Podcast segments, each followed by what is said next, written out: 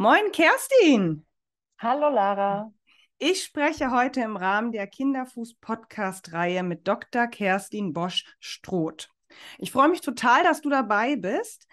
Ähm, aber bevor wir jetzt in das Thema Kinderfüße und Kinderschuhe und etc. pp einsteigen, stell dich doch bitte einmal vor, sodass die Hörer und Hörerinnen verstehen, warum ich so froh bin, dass du heute dabei bist. Ja, also danke, dass ich dabei sein darf. Ich freue mich auch. Hm. Ähm, ja, also ich bin keine Ärztin. Mhm. Das ist mir immer ganz wichtig zu sagen. Ich ähm, komme aus der Sportwissenschaft. Ich habe äh, damals mein erstes Studium als Grundschullehrerin ähm, gemacht und da das erste Staatsexamen gemacht und hatte da Sport als Schwerpunktfach und bin dann, weil mich der Bereich ähm, Sport so interessiert hat, in ähm, die ja in die in den Reha-Bereich gegangen, um da mein Studium mitzufinanzieren und war da immer im Bereich der Orthopädie tätig und ähm, habe Trainingspläne erstellt und alles Mögliche. Und als mein Studium dann rum war, dachte ich, nee, als Lehrerin sehe ich mich überhaupt nicht. Mhm. Das ist gar nicht meins und habe dann mein Diplom in Sport noch nachgemacht, damals in Halle an der Saale. Mhm. Ähm, und das war dann der Schwerpunkt Prävention, Therapie und Rehabilitation. Und ähm, als das Studium dann vorbei war, bekam ich einen Anruf von meinem damaligen Betreuer, der mich bei meiner Staatsarbeit ähm, im Lehramt betreut hat, und er sagte, kannst du zurückkommen? Wir haben hier ein Projekt an der Uni, am Uniklinikum. Ähm, da geht es um Kinderfüße. Wir brauchen da jemanden. Ähm, da ist uns jemand abgesprungen. Und so bin ich dann an die Uniklinik gekommen, in den Bereich der äh, Orthopädie, ins Ganglabor, was es damals gab, oder Bewegungsanalytik wurde das genannt. Und ähm, da gab es ein Projekt, was von mir betreut wurde dann. Und da ging es um kindliche Entwicklung des Fußes und des Ganges und in dem Bereich habe ich dann ähm, promoviert. Und deshalb ist es ein Doctorerum Medicinalium, also ein ähm, im medizinischen Bereich. Und ähm, habe dann an der Uniklinik mehrere Jahre auch gearbeitet, wissenschaftlich gearbeitet und bin dann nach äh, sechs Jahren, ja genau nach sechs Jahren, ähm, ans SPZ gekommen, ans Sozialpädiatrische Zentrum und da war ein oder ist ein Orthopäde, der unheimlich gern ein Ganglabor haben wollte, weil er sehr viele Kinder sieht mit motorischen Einschränkungen oder Beeinträchtigungen. Und ähm, da habe ich dann vor zwölf Jahren genau das Ganglabor aufgebaut. Und so bin ich eigentlich dahin gekommen, wo ich, wo ich jetzt bin und beschäftige mich schon seit 2003 mit Kinderfüßen und kindlichem Gang in mhm. den unterschiedlichen Disziplinen. Und ähm, Genau, und dann kam die Idee mit meinem Blog, kidfood.de mhm. und äh, mein Instagram-Account. Das kam so zur, kurz nach der Geburt meiner Tochter, weil ich da einfach mir ganz andere Fragen plötzlich gestellt habe. Genau, das, das bin ich so und das mache ich so. Schön, das ist super. Genau, und auf deinem Blog, da kann man dann, da hast du auch unterschiedliche Themen, gerade auch zu Kinderschuhen und ähm, Fußfehlstellungen und so findet man alles auf deinem Blog, richtig? Ganz genau. Es geht um mhm. Schuhe, es geht um Fehlstellungen und ähm, motorische Entwicklung, ähm, kleine Themen. Ich versuche das immer relativ kurz zu halten, dass man das schnell lesen kann und ähm, kompakt Informationen bekommt. Und das überschneidet sich dann meistens mit dem Instagram-Account. Da mhm. ist viel mehr zu sehen, aber in kürzerer Version. Und wenn ich dann mal, weil ich das alles nebenbei mache, Lust ja. und Zeit habe, genau. dann äh, mache ich dann einen äh, Blog-Eintrag auf dem auf kitfood.de auf dem Blog drauf. Mhm. Ja. Super. Ich habe nämlich auf deinem Blog auch ähm, gelesen, die Kidfoot Münster Studie. Kannst ja, du dazu genau. einmal was genauer sagen? Was war das? Was gibt es da für Erkenntnisse? Um was ging es? Also die Kidfoot Münster Studie, das ist eben, davon hatte ich vorhin erzählt, das ist das Projekt, was am Uniklinikum hier in Münster ähm, damals gestartet wurde. Ich meine, jetzt, oh, es war um 2000, als sie angefangen haben. Und ähm, ich bin damit eingestiegen, als meine Vorgängerin aufgehört hat. Da ging es darum zu schauen, wie entwickelt sich eigentlich der kindliche Fuß über die Jahre hinweg. Und das Besondere an dieser Studie war oder ist, ähm, dass wir ein, ja, so eine Gruppe von circa 100 Probanden, also ein bisschen mehr als 100 Probanden hatten, gesunde Kinder, die mit Laufbeginn zu uns gekommen sind und dann in regelmäßigen Abständen alle drei Monate im ersten Jahr nach Laufbeginn und dann alle sechs Monate und dann, als die ungefähr neun bis zehn Jahre alt waren, einmal im Jahr, sind die vorstellig geworden bei uns. Und das ist eben das Besondere, weil das ähm, die einzige Studie ist, die jemals ähm, über so einen langen Zeitraum mit denselben Kindern durchgeführt wurde. Also eine longitudinale Untersuchung, was es zu der Zeit und ich glaube auch jetzt immer noch nicht gibt in dem Umfang.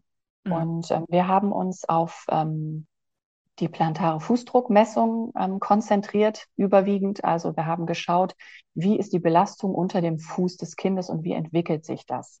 Und das war so das Hauptaugenmerk. Und ähm, diese Kidfoot-Studie wurde auch, ähm, als ich gegangen bin, noch weitergeführt einige Zeit und ähm, war damals ein, ähm, ein Projekt, was von der Deutschen Forschungsgemeinschaft unterstützt wurde. Und ähm, genau, da haben wir dann aber neben der Fußdruckmessung auch ab und zu nochmal ähm, eine 3D-Ganganalyse gemacht bei einigen Kindern, aber das hat sich als sehr schwierig herausgestellt, besonders bei den ganz kleinen, jungen Kindern. Und ähm, es gab noch eine Vermessung der Beinachsen mit einem ultraschallgesteuerten Gerät. Ähm, das war sehr, sehr spannend, wo wir eben geschaut haben, wie entwickeln sich die Knochen, also die, wie entwickelt sich die Beinachse im Laufe der ersten Jahre nach Laufbeginn. Das ähm, hat auch noch, das war auch noch ein Teil dieser, dieser Arbeit, ja. Okay, okay. Und was waren so die Grunderkenntnisse, die man rausziehen konnte? Also da gab es ähm, recht viele Erkenntnisse. Wir haben auch ähm, wir haben viele Vorträge gehalten, wie das dann so ist auf internationalen ähm, Symposien oder Tagungen. Ähm, die Erkenntnis ist eben, dass ähm, im ersten Jahr nach Laufbeginn es eine unglaublich große Variation an unterschiedlichen Belastungsformen und Fußformen auch gibt. Und ähm, dass im, mit Beginn des Laufens das ähm, klassische Abrollmuster, also dass man über die Ferse, den Mittelfuß und den Vorfuß sich dann abstößt, dass das ähm, bei den wenigsten Kindern überhaupt am Anfang erst da ist, sondern dass sich das im Laufe kürzester Zeit, also relativ schnell dann schon entwickelt. Also das waren so die Haupterkenntnisse. Es gibt Unterschiede ähm, zwischen Jungs und Mädchen, mhm. aber die sind nicht so hochrangig meiner Meinung nach, dass man, ähm, dass man da so großen Wert drauf legen muss. Aber diese Breite an, an unterschiedlichen Fußabdrücken und Belastungsformen in den ersten, im ersten Jahr nach Laufbeginn, das war so das Haupt, ähm, ja, so die Haupterkenntnis, sage ich mal, ja. Also kann man sagen, dass im ersten Jahr, wo das Kind dann läuft, dass das von einem grobmotorischen Ablauf schon in einen richtigen feinmotorischen Ablauf übergeht? Vom, vom, vom Abrollmechanismus? ja, Fußes? auf jeden Fall. Das geht relativ schnell. Ne? Aber man muss immer bedenken, wie fein ist die Messtechnik. Ja. ne? ja. Also, mhm. was kann die Messtechnik überhaupt erfassen? Mhm. Und ähm, es ist äh, wir hatten sehr gute Messtechnik, aber nichtsdestotrotz ist es so, wenn ich natürlich einen kleinen Fuß habe ähm, und ähm, nur eine begrenzte Anzahl von Sensoren in der Messplatte, dann muss ich natürlich davon ausgehen, dass die, ähm, ja, dass die Werte ein bisschen in Anführungsstrichen vorsichtiger zu beobachten sind oder zu interpretieren sind, als wenn ich einen Fuß habe, der eine Schuhgröße 38, 39, also der wesentlich größer ist. Da mhm. kann ich natürlich genauere Informationen da nochmal finden. Aber ähm, ja, genau, das muss man einfach beachten. Mhm. Mhm. Super. Dann lass uns doch direkt gleich mit dem Thema Gang weitermachen. So, das ist auch das, was du bis heute machst. Ganganalysen und bei Genau. Mhm. Ja, das ähm, mache ich bis heute. Genau, ja. Mhm. So ist das, ja. Und welche Kinder, ähm, welche Kinder kommen zu dir? Mit welchen Kindern machst du Ganganalysen und welche Kinder profitieren davon? Also wir haben bei uns im SPZ eine riesen Bandbreite an den unterschiedlichsten Kindern mit den verschiedensten ähm, Beeinträchtigungen. Ähm, wir haben sehr viele Kinder mit einer Zerebralparese zum Beispiel, also mit einer Halbseitenlähmung. Oder wir haben verschiedenste Syndrome. Ähm, man muss dazu sagen, dass mein Chef ähm, in dem Bereich sehr bekannt ist und ähm, wir das Glück haben, im Rahmen des SPZ äh, relativ viel Zeit für einen Patienten zu nehmen. Also es ist nicht wie in einer klassischen Praxis, sondern ähm, bei uns kann auch schon mal ein Termin eine oder anderthalb Stunden dauern. Mhm. Und genau, also wir können sehr umfangreich arbeiten. Und deshalb haben wir häufig Kinder, die ähm, seltene Syndrome haben. Aber die Kinder, die ich eben sehe, sind in irgendeiner Art und Weise motorisch eingeschränkt. Wir sehen ähm, von den niedergelassenen Kinderärzten manchmal flüchtig ganz normale Knicksenkfüße. Also mhm. wo es einfach nur darum geht, mal eine Bestandsaufnahme zu machen. Also sprich, einmal wird das Kind kinderorthopädisch angeschaut von einer Kollegin oder einem Kollegen und dann läuft es einmal bei uns über die ähm, Fußdruckmessplatte, ähm, um einmal zu schauen, okay, wie ist die Belastung unterm Fuß? Und ähm, ich mache eben nebenbei immer, also das lässt sich gar nicht mehr vermeiden, eine visuelle Ganganalyse auch. Also das heißt, während das Kind vor mir hergeht, meistens ähm, auf dem Weg vom Wartebereich ins Ganglabor mache ich das mhm. schon, gucke ich mir so ein paar Eckpunkte an. Ne? Wie läuft es? Ähm, kommt der Fersenbereich des, also mit Schuhen ist das dann leider ja immer mit ähm, dem, kommt der Fersenbereich zuerst auf oder wie, wie ist überhaupt die Bewegung an sich? Ne? Mhm. Ne? Und ähm, also solche Kinder sehen wir, die eigentlich, die sind gesund. Bei uns laufen die unter gesunde Kinder. Mhm. Und dann sehen wir wirklich Kinder, die massiv beeinträchtigt sind. Ne? Auch Kinder, die ähm, Prothese, eine Prothese vielleicht auch tragen müssen oder ähm, ja, die wirklich stark in ihrem Gangbild beeinträchtigt sind. Und die profitieren genauso davon wie eben die Kinder nur in Anführungsstrichen mit einem Knicksengfuß oder Vorfußläufer oder, oder, oder. Mhm. Mhm. Okay. Okay, super. Weil ich finde, das ist ja immer ein wichtiges Thema beim Thema Gangbild und Gangschule und Ganganalyse. Ähm, mir begegnet das in der Praxis immer ganz oft, dass die Leute dann kommen ähm, und sagen, ja, ich muss irgendwas an meinem Gangbild ändern. Und oft ist es mehr Vielfalt als pathologisch. Ja, also bei uns ist das so, das ist vielleicht noch wichtig zu erwähnen, dass ich keine oder dass wir keine Therapie anbieten mhm. oder machen. Ne? Wir machen reine Diagnostik und ich gebe dann Empfehlungen, dass ich sage, okay, na, hier muss gekräftigt werden oder da muss ein anderer Kollege oder eine andere Kollegin draufschauen. Und ähm, ja, das, das ist es eigentlich. Und es ist so vielfältig auch. Ähm, und das fällt mir jetzt gerade noch ein, das war super spannend. Wir haben ähm, durch die Flüchtlingskrise haben wir jetzt auch ein junges Mädchen da, die wurde mir geschickt von einer Kollegin, von einer Kinderärztin, die sagte, also ich finde da nichts, aber die geht so komisch, du musst da mal gucken, von der mach doch mal ein Video. Und die kam schon rein und ich dachte, nee, das ist psychisch. Also das ist nicht, da ist keine motorische Beeinträchtigung in dem Sinne, was auf irgendeine Halbseitenlähmung oder irgendwas zurückzuführen ist, sondern diese Haltung des Kindes war so erstarrt und so, obwohl sie in der Fortbewegung war, war sie so zurückgewandt. Mhm das, ähm, das passiert eben auch. Also solche Ganganalysen gibt es bei uns auch, dass ich dann sage, okay, ne, also das, ähm, da müssen jetzt andere ran. Da mhm. kann ich dann auch mal ähm, gucken, wenn es ihr besser geht. Aber ähm, das kann man auch am Gangbild sehen. Sowas. Und ich finde, das ist ein ganz, ganz, eine ganz wichtige Sache, die du da sagst, weil wir das oft, wenn man mit dem Körper arbeitet und man ist so fokussiert auf den Körper, diese Komponente von der Psyche so ein bisschen, ähm, ja, so ein bisschen zur Seite schiebt oder der nicht ein großes Gewicht gibt. Und dabei äh, entsteht ja Bewegung auch dadurch, wie wir von der Psyche her sind. Gell? Oder man kann es auch erkennen an Bewegungen. Ja, genau. Also es passiert ja immer mehr, dass wir äh, lernen, auch die Psyche mit in unsere ja. Arbeit mit aufzunehmen. Ne? Also ich glaube, dass so, so weiche Berufe, so nenne ich das immer, also im positiven Sinne, wie Physiotherapie oder Bewegungsanalyse, was ich mache, eher das schon erkennen oft, ähm, weil das ein anderes Setting ist als bei Ärztinnen oder einem Arzt. Ähm, aber das ist super, super wichtig. Und ähm, gerade bei Kindern kann ich immer noch mehr sehen. Das sage ich dann auch ganz oft den Eltern. Ne? Wir Erwachsene haben gelernt, das zu vertuschen. Ja, ja. Aber Kinder zeigen uns relativ schnell auch im Gangbild, nicht immer, aber ähm, oft so kleine Nuancen, wo ich denke, ach, guck, ja, okay, sehe ich, sehe ich. Ne? Das ja. ist super spannend, ja. Sehr schön, sehr schön. Gibt es denn für dich ein richtiges Gangbild? Ganz tolle Frage. Ähm, also ähm, es gibt natürlich Normwerte, ne? also in Anführungsstrichen Normwerte, ist, ähm, an denen ich mich orientiere. Also ich ähm, weiß zum Beispiel, dass eigentlich beim normalen Gehen die Ferse zuerst aufsetzen sollte und welche ungefähren Winkel im, im Hüft- und Kniegelenk stattfinden sollte, was die Arme machen sollten, wenn man geht, wenn man entspannt und gesund geht. Ähm, und daran orientiere ich mich natürlich, aber ich würde es nicht richtig nennen. Also ich würde nicht sagen, es gibt ein richtiges Gangbild weil das so hoch individuell ist. Mhm. Aber ähm, so ein paar Kriterien müssen meistens stimmen, finde ich. Mhm. Und ähm, ja, genau. Gibt es dazu schon Erkenntnisse? Weißt du da etwas von, wenn das nicht richtig funktioniert, also die Abrollphase, die Abdruckphase, so diese Basics sozusagen des Gangbildes, ob das wirklich zu Erkrankungen, Beschwerden führen kann? Ähm, ja, das ähm, ist relativ schwer. Ne? Also wenn ich zum Beispiel das Bild der ähm, Fußdruckmessung nehme, mhm. das, äh, da kann man das immer ganz schön dran erklären. Die Eltern, die mit äh, den Kindern meistens mitkommen, die wollen immer dann wissen, was auch total berechtigt ist. Ja, und äh, heißt das dann, dass mein Kind dann später Schmerzen hat? Oder mhm. heißt das dann, dass mein Kind dann ne, nicht so wie, wie mein Mann läuft oder wie Opa oder Oma? Ne?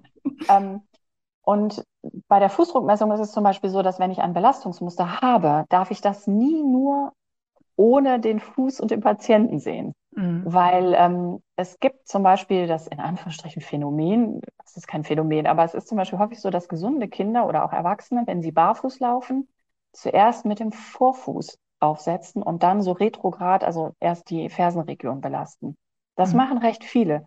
Die sind deswegen aber nicht krank oder das ist keine Pathologie, sondern das ist dieses ähm, ja eher empfindsame, vorsichtige nach vorne gehen beim Barfußlaufen. Und mhm. ähm, das sagt mir in dem Moment ja gar nichts darüber aus, ob es ähm, sich um eine Pathologie handelt oder nicht. Ne? Also, es, also ich, wenn mein, meine Kollegin das dann sieht, nur das Bild ohne den Patienten und sagen, oh, was ist denn das hier, ein klassischer Vorfußläufer oder wieso, mhm. was gibt's da für Probleme?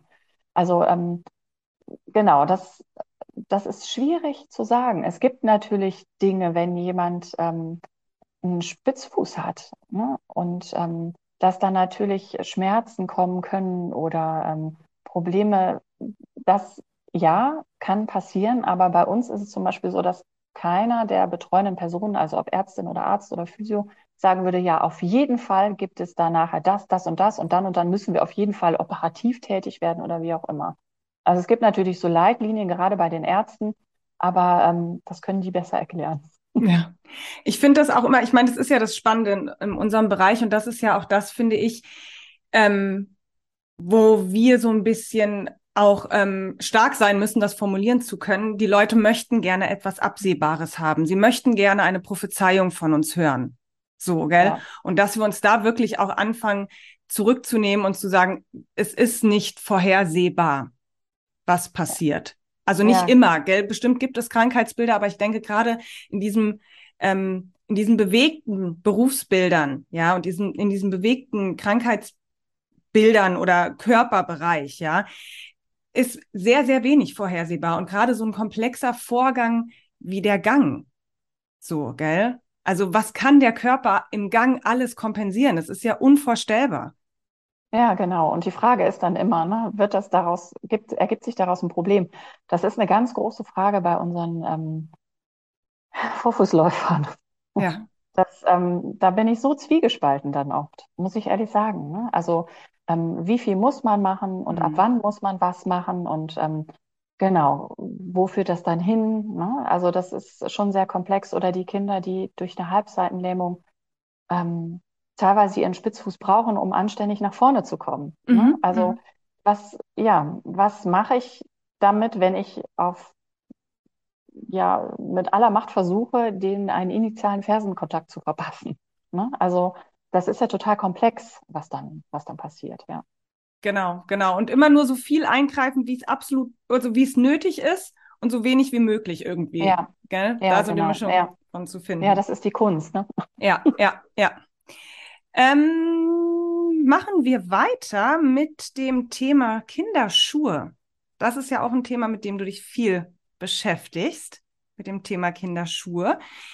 Ähm, Gibt es oder hast du dazu Erkenntnisse, wie weit sich ein Gangbild verändert, ob das Kind jetzt mit konventionellen Schuhen läuft oder mit Barfußschuhen? Ähm, ja, das ist so die Frage, die super oft äh, gestellt wird. Also es, ist, es gibt Studien, ne, die nachgewiesen haben, dass wenn man Schuhe trägt, und in dem Falle waren es dann konventionelle Schuhe, dass ähm, das Abrollverhalten beeinflusst ist und ähm, je weicher das Schuhmaterial ist, umso besser ist die Abrollbewegung natürlich, als wenn man es in was Starres reinpackt. Ähm, es gibt mittlerweile einige Studien von einem Herrn Hollander. Das ist ein Arzt. Die haben einen Studienkomplex gehabt in äh, Südafrika. Und äh, da haben die also ähm, südafrikanische Kinder ähm, sich angeschaut oder die Füße ähm, dieser südafrikanischen Kinder, die überwiegend keine Schuhe im Alltag tragen und äh, Kinder verglichen, ähm, die überwiegend im Alltag Schuhe tragen. Und äh, Genau, da gibt es so einige Erkenntnisse oder einige Überlegungen auch zu, dass ähm, man sagt, okay, wenn man nicht so häufig Schuhe trägt, also mehr barfuß unterwegs ist, dann ähm, hat der Fuß eine bessere Möglichkeit, sich ähm, positiv zu entwickeln.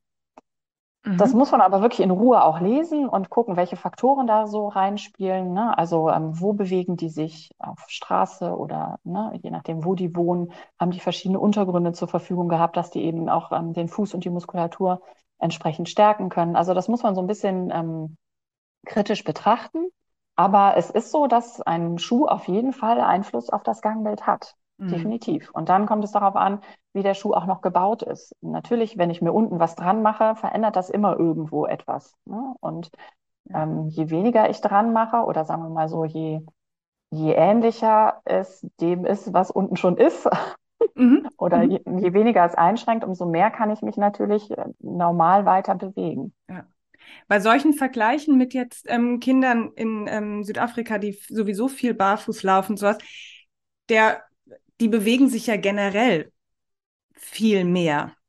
So und viel freier. Und ähm, also das, die, ähm, die gehen ja mit ihrem Körper auch ganz anders um und sind auch in ihrem Alltag oft ganz anders körperlich gefordert, lange Strecken zurückzulegen und sowas, was ja viele Kinder in uns, also in unserem Land ja gar nicht mehr machen. Also ich weiß, bei uns in der Grundschule ist immer die Diskussion, ob man dem Schulweg von einem Kilometer dem Kind zutrauen kann. So, gell? Okay. Ja, das sind so Dinge, die ähm, die weiß man natürlich nicht. Ne? Also mhm. jetzt äh, in der Studie, wie, wie die Kinder sich, äh, ob die da jetzt auch einen langen Schulweg zurücklegen oder nicht.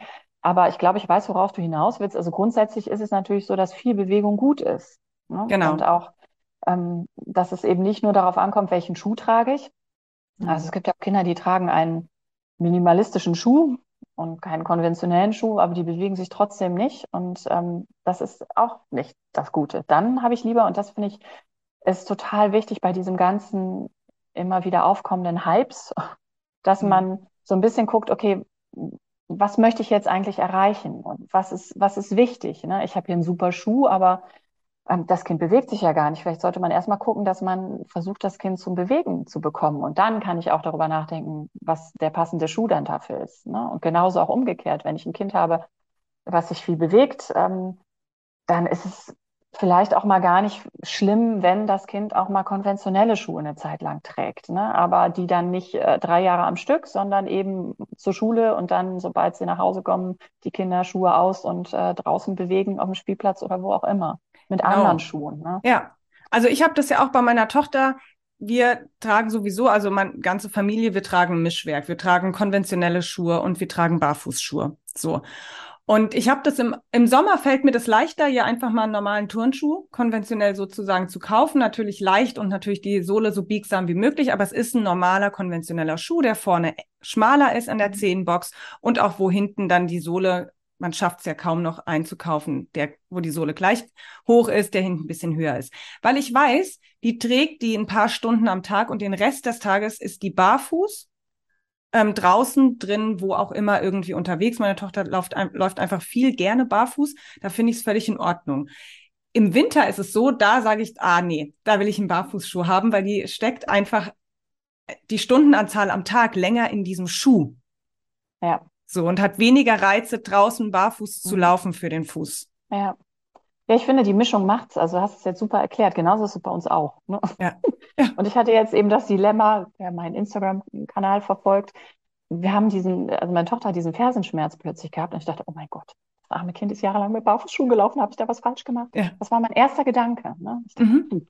Und dann ist eben rausgekommen, die ist ziemlich, die muss sich dehnen. Ne? Da dachte ich, oh mhm. mein Gott, das darf ich keinem erzählen, dass meine Tochter so hinten, ne? also die ganze hintere Kette, oh, ne? Und da dachte ich, oh, wir müssen dehnen. Was, wieso, Mama, wieso? Ich bin doch so sportlich. So, das mhm. hat damit nichts zu tun. Ja. Ne? Und sie trägt jetzt einen konventionellen Schuh mit wirklich einer super ähm, ja, Weichbettung für den Fersenbereich drin.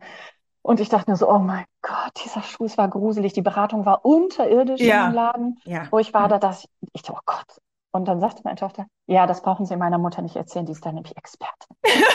und dann dachte ich, so ist es. Ich, oh mein Gott, und dann dachte ich, ja, habe ich dann gesagt, sie hat, mhm. sie hat recht, es ist genau. so. Ne? Und ähm, sie ist super happy, weil äh, sie hat so einen Schuh wie ihre Klassenkameradin. Genau, das also, ist das halt, ist, ja. Und die Seele wächst mit, ne? Das finde ich super wichtig. Da muss man ab und zu auch einfach die Kirche im Dorf lassen und gucken, was ist denn jetzt hier eigentlich wichtig, ne? Dass meine Tochter auch ähm, mithalten kann Mhm. Ähm, und die ja trotzdem gut klarkommt mit den Füßen. Ne? Also, genau. Ja. Und dieses, ähm, dieses einladende Schwarz-Weiß-Denken, ich meine, das haben wir ja in tausend unterschiedlichen Bereichen. Das gibt es halt auch da im Thema Schuhwerk, gell? Also wenn man das Kind ständig nur in Barfußschuhen hat, ist es nicht automatisch komplett richtig. Und wenn man es auch ja. mal in konventionellen Schuhen hat, ist auch nicht direkt falsch, weil man ja noch gar nicht wirklich weiß, wie lange muss was für ein Fuß in was für einem Schuh stecken, um davon einen Schaden zu nehmen. Ja, genau. Ja. So, gell? Und deswegen, dann, wie du es schon gesagt hast, man muss die Kirche ein bisschen im Dorf lassen. Ja, und es ist so, also ich sehe bei meiner Arbeit wirklich ähm, viele Familien aus ähm, ja, sozial schwachen Bereichen und dann denke ich immer, das, was ich zu Hause habe, ist dann wirklich ein Luxusproblem. Ja, ne? Also genau. viele haben einfach kein Geld. Also da, ne, wenn ich dann meine Prinzipien zu Barfußschuhen oder zu Mhm. Schuhen, die gewisse Kriterien, so nenne ich die meistens, erfüllen sollen, durchboxe, komme ich da nicht weiter, weil die Ja. können das nicht. Auch wenn mir immer alle dann schreiben, ja, aber man kann die ja wieder verkaufen. Dann sage ich, nein, diese Familien haben nicht einfach 60, 70, Genau. 80, 90 oder mehr Euro für ein Paar Schuhe im Monat zur Verfügung, auch wenn sie sie nachher verkaufen können. Das Geld ist nicht da. Ne? Genau. Und da muss ich, da habe ich wöchentlich muss ich da Kompromisse finden. Ne? Mhm. Und das ähm, finde ich, das muss man auch ab und zu bedenken, dass nicht immer alles komplett so funktioniert. Ne? Genau, genau, absolut. Und ich finde dieser, ich weiß nicht, ob du das bestimmt kennst du die Arbeit von dem Dr. Wieland Kinz, dem Sportwissenschaftler, genau. Der hat, ich fand das sehr beeindruckend und gleichzeitig auch sehr erschreckend. Der ist in Kindergärten gegangen, bitte korrigiere mich, wenn ich das jetzt falsch wiedergebe. Der ist in Kindergärten gegangen und hat geguckt, ähm, wie groß sind die Füße der Kinder und was für Schuhe tragen sie und hat wirklich festgestellt, dass die Mehrheit zu kleine Schuhe trägt. Und zwar teilweise bis zu fünf Nummern zu klein. Ja, krass, ja. Mhm. So, und dass die Kinder das nicht, nicht selber nicht merken. So. Wobei man jetzt auch sagen muss, das ist natürlich auch schwer, wenn du immer zu kleine Schuhe trägst, denkst du vielleicht auch einfach irgendwann, es muss halt irgendwie drücken. So, Mhm. gell, gibt's ja unterschiedliche Ideen von.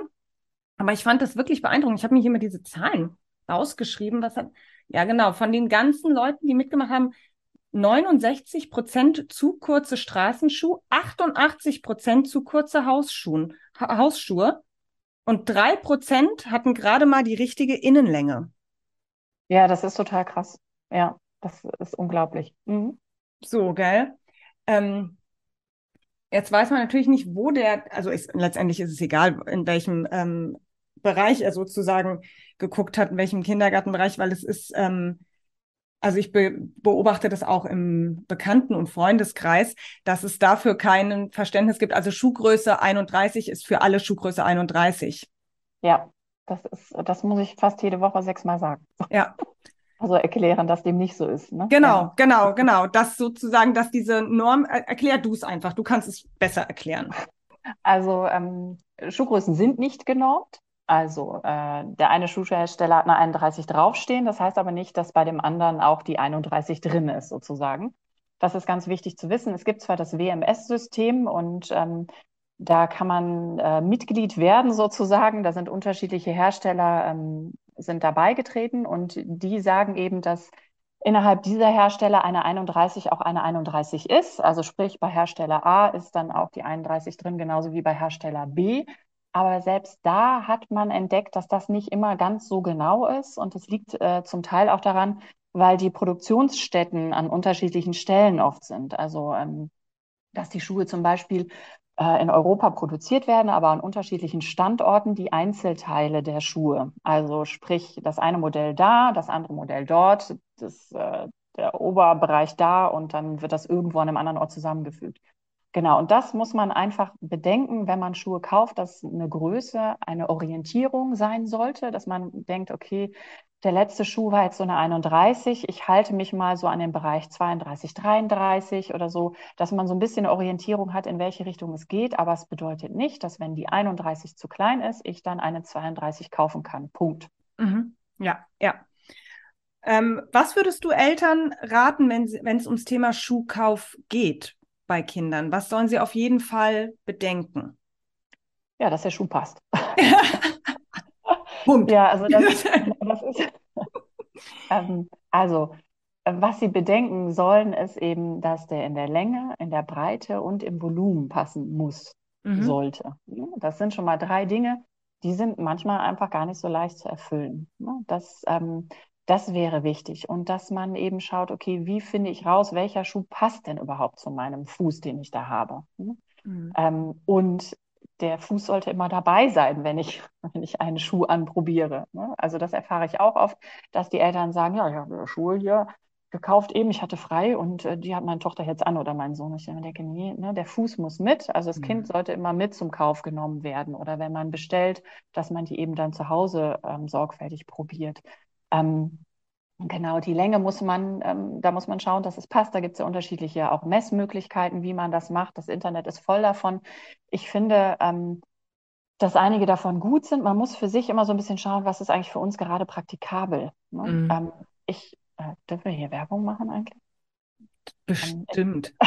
Unbezahlt, wir sind, ist ja unbezahlt. Das Unbezahlte ist ja, Werbung. Genau, genau. Ich, ich, benutze eben von Wieland Kinz äh, die entworfene, ähm, dieses Plus 12 super gerne, ja. weil sich das bei uns im Alltag einfach als sehr positiv dargestellt hat. Natürlich messe ich damit nur die Länge mhm. und nicht die Breite oder Weite, aber ich habe dadurch eine gute Orientierung. Und ähm, mit der Breite ist es ähm, immer etwas schwierig. Ich mache es auch, oute ich mich jetzt super gerne, dass ich die Innensohle rausnehme und tatsächlich den Fuß draufstelle, um mhm. einfach ein Gefühl dafür zu bekommen, was passiert hier eigentlich im Schuh, also ja. möglicherweise im Schuh. Ne? Da kann man dann schon mal schön sehen, oh, der ist ja viel zu schmal oder ach, das passt ganz gut.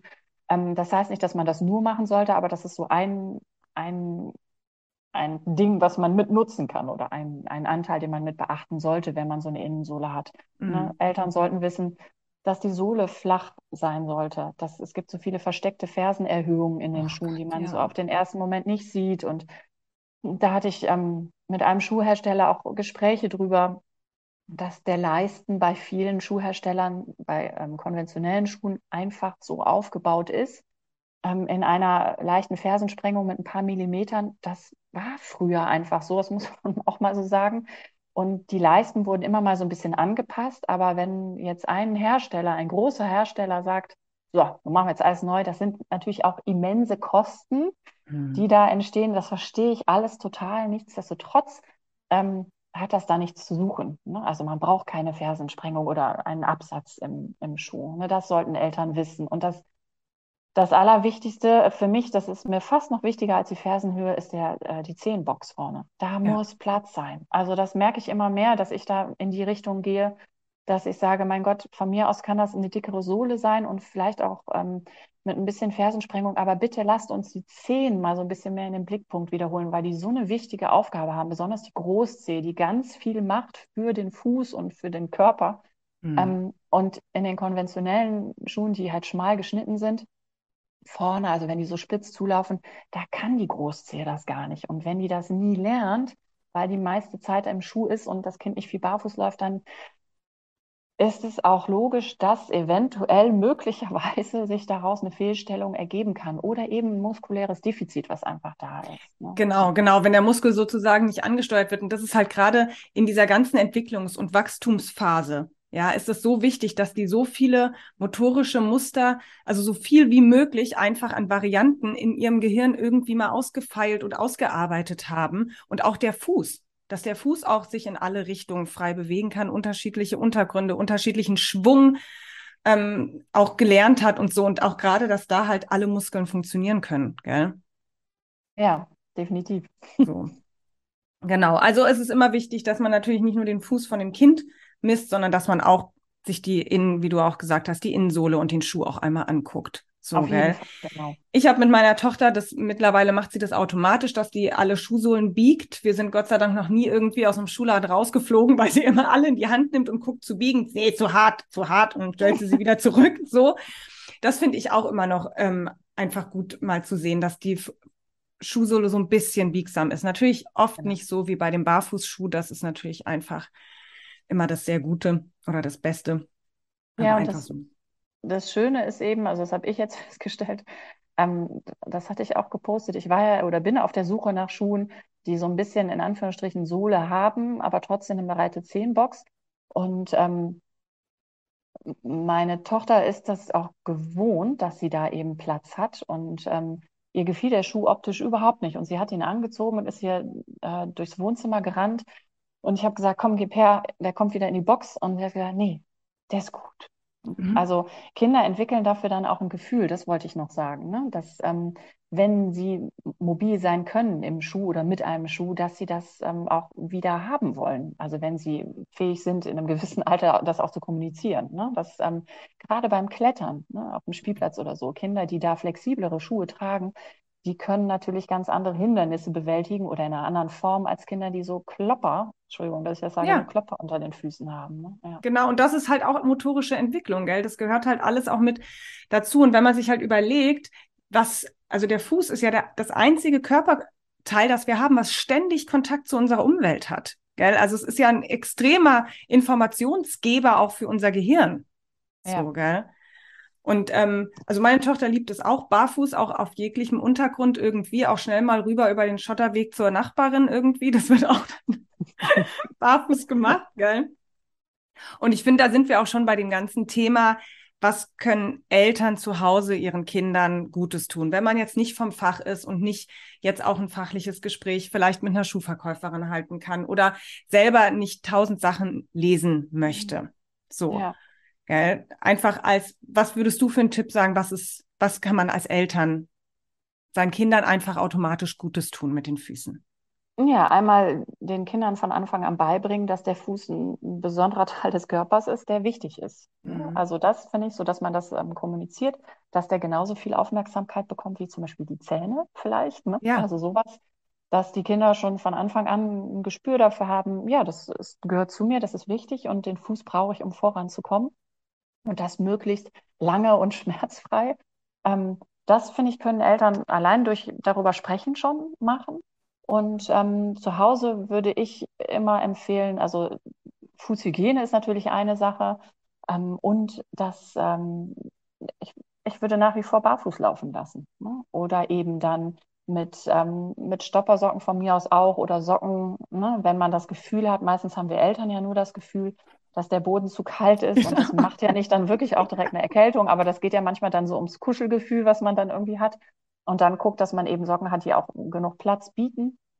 Das können Eltern schon machen. Regelmäßig die, ähm, die Schuhe kontrollieren. Ne? Sind die kaputt?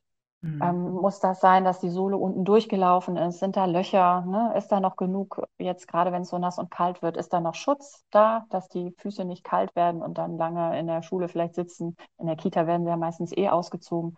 Sowas und eben dann überprüfen, sind die Füße gewachsen? Brauchen wir da vielleicht was anderes, was länger ist oder was breiter ist? Sowas können Eltern zu Hause ähm, tun und sich, wenn sie das vergessen, einfach ein Smartphone, mittlerweile hat jeder ein Smartphone, oder in den Kalender eine Markierung machen, ähm, wir kontrollieren alle sechs Wochen oder wir kontrollieren alle acht Wochen oder so. Ne? Also sowas zum Beispiel, dass man das auf dem Schirm hat oder sich notiert, ah, in der Kita, die muss ich auch mit bedenken, die Hausschuhe, wenn da welche getragen werden sollen. Mhm. Das können Eltern so zu Hause machen oder eben ähm, Füße massieren. Ne? Mhm. Also sowas kann man alles zu Hause machen oder wenn man auf dem Sofa laufen darf, auf dem Sofa laufen oder auf unterschiedlichen Untergründen, auf Matratze oder wenn man einen Garten hat, ist da ja nach oben hin alles offen mit, äh, mit Gras oder mit Steinen oder auf dem Spielplatz einfach, ähm, auch wenn es kühler ist, vielleicht nur mit Socken als Kälteschutz rumlaufen und klettern lassen. Sowas können Eltern eigentlich alles zu Hause schon tun. Ich würde gar nicht anfangen zu sagen, dass man spezielle Fußgymnastik machen muss oder oder, ne? sondern dafür sorgen, dass das Kind möglichst viele Bewegungsreize bekommt. Ne? Und wenn man in der Stadt wohnt mit ähm, wenig Außenfläche, dass man ähm, sich vielleicht gezielt Ausflüge vornimmt oder ähm, den Spielplatz aufsucht, um da eben so ein bisschen Abwechslung reinzubringen. Genau, und oft ist es ja schon das weniger ist mehr, so, gell? Dieses Barfußlaufen aus dem Schuh irgendwie raus. Und was ich immer finde, ähm, oder was ich immer noch wichtig finde, ist, der Fuß wird ganz schnell ja als sehr fragiles, unterstützungswürdiges Körperteil angesehen. Also ganz schnell, wenn man in den Schuhladen geht, heißt es ganz schnell, ähm, die Ferse muss geführt werden und der Knöchel muss gestützt werden und das Längsgewölbe muss unterstützt werden. Und das geht ja dann weiter von dem Kinderschuh über irgendwann später Einlagen. Und ich meine, ich habe hauptsächlich mit Erwachsenen zu tun. Die, das, die haben das Grundverständnis von einem fragilen Fuß, der jederzeit kaputt gehen könnte, wenn er nicht ausreichend durch irgendwelche hergestellten Sachen unterstützt wird. So. Und dass man das vielleicht auch schon seinem Kind transportiert, dass der das alles alleine kann dass ja, der da halt gerade mal gar nichts braucht, sondern dass der ganz kräftig und ganz robust und ganz anpassungsfähig ist. Ja, genau, das ist super. Das hast du schön gesagt. Ja, also ich arbeite ja nur mit Kindern und nicht mit den Erwachsenen, die dann nachher Probleme haben. Ja. Ähm, ja, genau, das ist so. Ne? Dass, äh, dass der Fuß, der ist eigentlich ein Wunderwerk. Mhm. Und das meinte ich vorhin, dass die Eltern schon in einem Gespräch dem Kind klar machen, dass das was Besonderes ist, aber eben ja. im positiven Sinne, ne? dass es was Kraftvolles ist, was man damit alles kann. Ja, genau. Genau. genau. Super. Also wir aus dem Fußgesundheits, aus der Fußgesundheitswelt. Was würdest du sagen, so als Abschlussfrage jetzt? Oder fragen wir, bevor wir zur Abschlussfrage kommen, findest du es bis jetzt rund oder gibt es noch irgendwas, was du sagst, nee, das müssen die Leute gehört haben?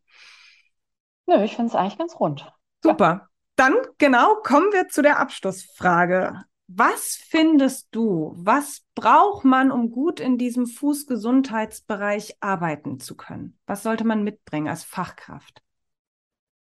Also wenn ich mich, also meinen Berufszweig sozusagen sehe, ne, der ist ja nicht so richtig Fisch, nicht Fleisch, also die Bewegungsanalyse sozusagen nehme oder die Ganganalyse. Ähm, ich muss mich, wenn ich mit Kindern, also wenn ich von mir ausgehe, mit Kindern arbeite, ähm, immer einmal auf die Begleitperson und aber auf, das, auf die Hauptperson, das Kind einstellen können. Ne? Muss wissen, worum geht es hier eigentlich. Ähm, bei den älteren Kindern ist es wichtig, dass das Kind selber weiß, warum es jetzt gerade bei mir ist, um ähm, was mache ich da eigentlich? Also mhm. ähm, Verständnis muss transportiert werden für das, was, was gerade passieren soll und warum es passieren soll. Ähm, eine gewisse Empathie brauche ich dafür. Nicht jedes Kind öffnet sich schlagartig.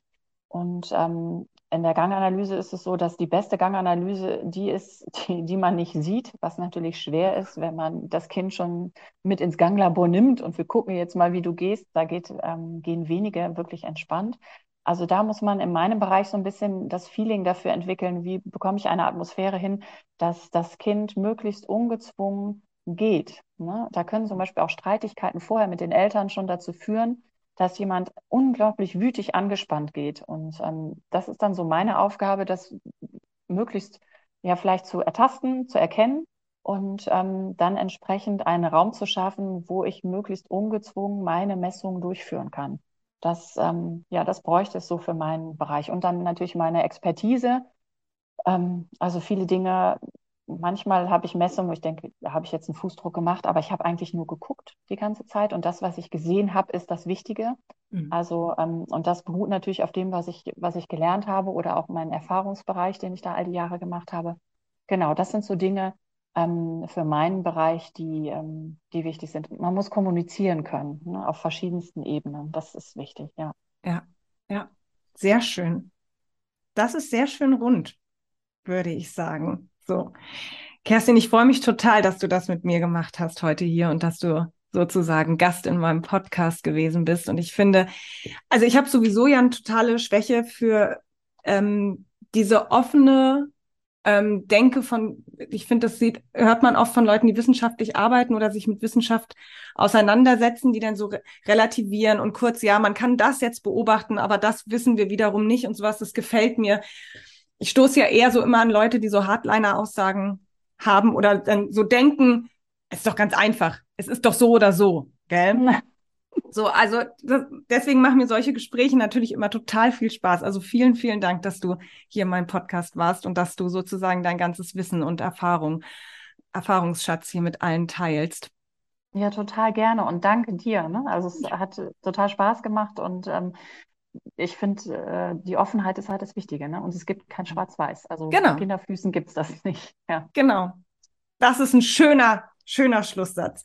Also, Kerstin, vielen Dank und ähm, bis vielleicht ganz bald. Ja, bis ganz bald. Tschüss. Ciao.